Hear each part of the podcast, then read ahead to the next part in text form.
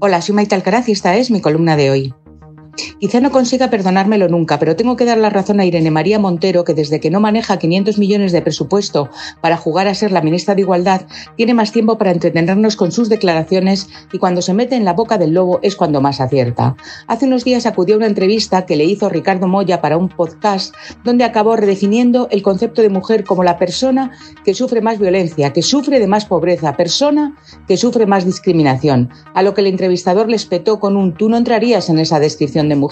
porque tienes un puesto público, poder adquisitivo, no estás discriminada porque eres una mujer que ha llegado a ciertas cuotas de poder y ella no supo responder al evangelio que le leyeron. Desde que fue denigrada por Sánchez y laminada por Jolie, la mujer de Pablo Iglesias ya solo tiene en el horizonte colarse en el Parlamento Europeo, al que no arriendo las ganancias con la chica nueva en la oficina. Y hasta entonces hacer bolos mediáticos, dando la misma turra de siempre. Lo curioso es que la legataria de todos los títulos de su pareja, primero fue su jefa de gabinete, luego su portavoz parlamentaria, después su ministra, que ha heredado hasta sus enemigos, miren si no a Yolanda purgándola sin pestañear,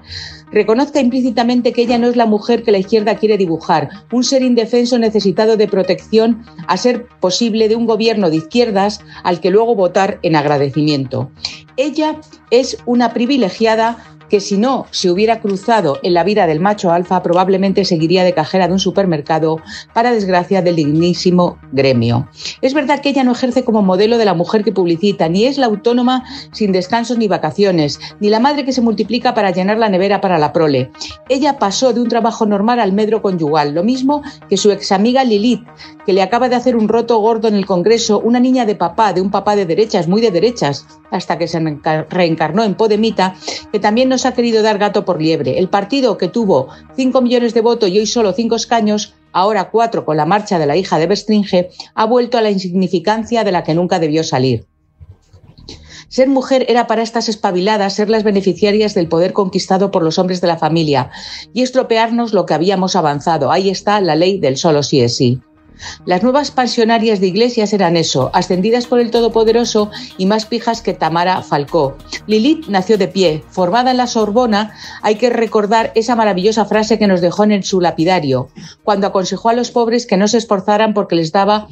igual. Y tenía razón, el poder en el ecosistema podemita llega cuando el dedo de tu pareja o el de tu padre te colocan en el lugar adecuado. Eso sí, luego se dedican a darnos lecciones de feminismo. El problema de estas lumbreras de tres al cuarto es que no han dejado una forma de hacer política y un programa populista y de extrema izquierda que está aplicando el partido que era de gobierno y ha pasado a estar del lado de los malos, terroristas, separatistas y populistas, esas virtudes que cubren las necesidades de Pedro Sánchez. Atendiendo a mi sororidad, animo a Lilith e Irene, ahora desocupadas y en breve reforzadas con la aportación de Ione, que convoquen reuniones a domicilio para ilustrarnos sobre la complicada transición entre ser jóvenes proletarias y comunistas a ejercer en el lucrativo negocio de ser señoras de o hijas de papá. Y luego que lo cuenten todo en un podcast en la tele obrera de Pablo y que las presente él a la limón con Berstringe.